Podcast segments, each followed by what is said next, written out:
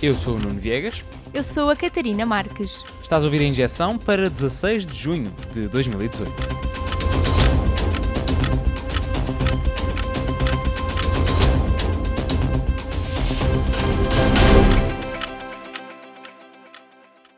Espanha vai receber um barco dos Médicos Sem Fronteiras e da SOS Mediterrâneo com mais de 600 refugiados libaneses.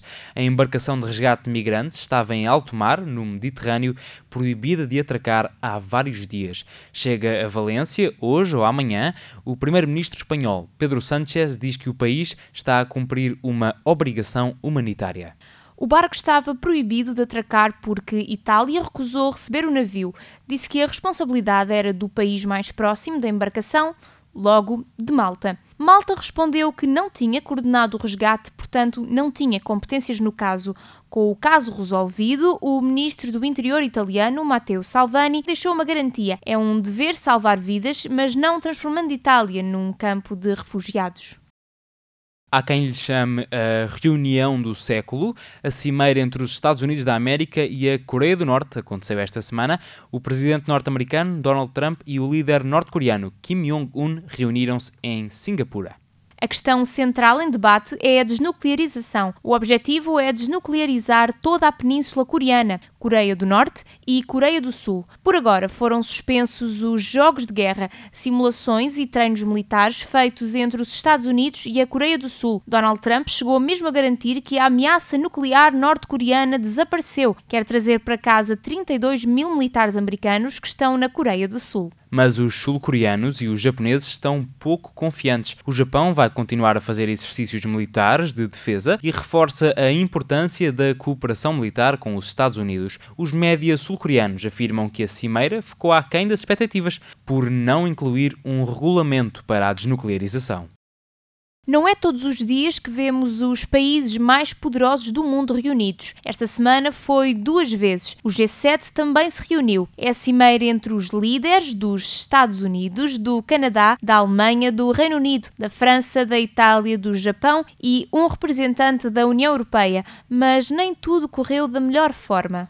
O presidente norte-americano Donald Trump chegou isolado. Antes da cimeira, o presidente francês Emmanuel Macron e o primeiro-ministro canadiano Justin Trudeau criticaram o novo imposto dos Estados Unidos sobre as importações vindas da Europa. O líder do Canadá chegou mesmo a dizer que as novas taxas aduaneiras eram um insulto. Em resposta, o Canadá vai aplicar tarifas equivalentes às dos Estados Unidos, na ordem dos 20%. Mas houve mais pontos de discórdia. Sem a presença do presidente russo, Vladimir Vladimir Putin, Donald Trump disse que a Rússia devia estar no encontro. O país foi suspenso do G7, à época G8, depois da anexação da Crimeia em 2014. Os líderes europeus rejeitaram a proposta. Por um mês, o mundo inteiro está reunido. Aperitivos na mesa, olhos na televisão, já começou o Mundial de Futebol na Rússia. Portugal teve a estreia ontem e eu não sei o resultado. À hora de fecho desta edição, o jogo ainda estava a decorrer contra a Espanha.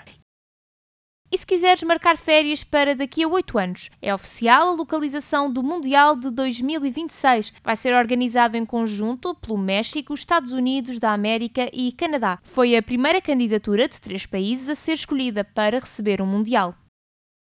E enquanto estamos no futebol, a estrela da seleção nacional e o melhor jogador do mundo, Cristiano Ronaldo, vai pagar quase 19 milhões de euros ao governo espanhol e aceitou dois anos de pena suspensa. Em causa está um esquema de fuga aos impostos, avaliado em mais de 14 milhões de euros.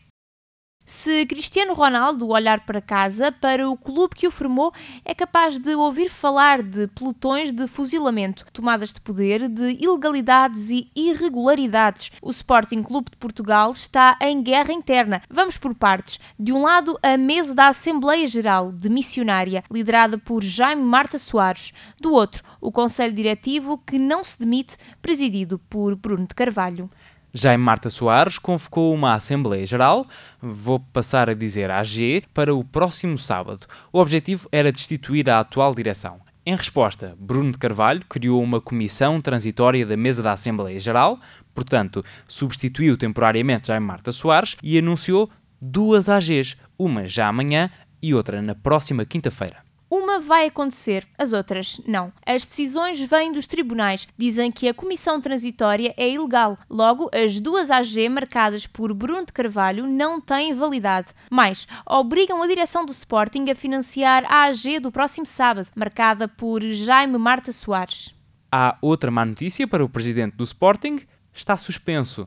A Comissão de Fiscalização do Sporting, nomeada pela mesa da Assembleia Geral, suspendeu de forma preventiva todo o Conselho Diretivo. Diz que violaram os estatutos do clube. Significa que o Sporting fica nas mãos de uma comissão de gestão, escolhida pela mesa da Assembleia Geral. E há várias más notícias para os fãs do Sporting. Na última semana, nove jogadores da equipa principal de futebol rescindiram contrato. Alegam todos justa causa. Rui Patrício, Gelson Martins, William de Carvalho, Bruno Fernandes, Baz Dost, Rodrigo Bataglia, Ruben Ribeiro, Daniel Pudense e Rafael Leão disseram adeus ao clube. Houve mais um adeus esta semana. Se ouviste a Antena 1 no caminho para o trabalho, és capaz de ter estranhado. A voz mudou. António Macedo, o pivô das manhãs da Rádio Pública, deixou o grupo RTP. É o fim de uma disputa que esteve nos tribunais. António Macedo processou a RTP por precariedade. Estava há 15 anos na Antena 1 a trabalhar a recibos verdes. O resultado foi o abandono e uma indemnização de 100 mil euros, decididos por mútuo acordo. Por agora, António Macedo diz que não se reforma, mas vai tirar tempo para voltar a acordar tarde voltou para cima da mesa um dos casos da Justiça Nacional mais mediáticos de sempre, o caso Casa Pia. O Tribunal Europeu dos Direitos do Homem condenou o Estado português a pagar 68 mil euros a um dos homens que foram acusados de abuso sexual de menores na instituição, Paulo Pedroso. Em 2013, o político, ex-ministro do Trabalho, foi detido e ficou em prisão preventiva, mas acabou por ser absolvido. Passados 15 anos, o órgão de justiça da União Europeia diz que deviam ter sido tomadas medidas alternativas à prisão preventiva de Paulo Pedroso. Mas não ficamos por aqui. O Tribunal Europeu avalia agora se a Justiça violou os direitos do jornalista Carlos Cruz. Foi condenado a sete anos de prisão por abuso sexual de menores no mesmo caso. Saiu em liberdade condicional há dois anos. Agora quer que o julgamento seja reaberto. O advogado diz que o objetivo é mostrar a inocência de Carlos Cruz. Foi a tua injeção. Tem uma boa semana. Nós vamos de férias. Voltamos a ser.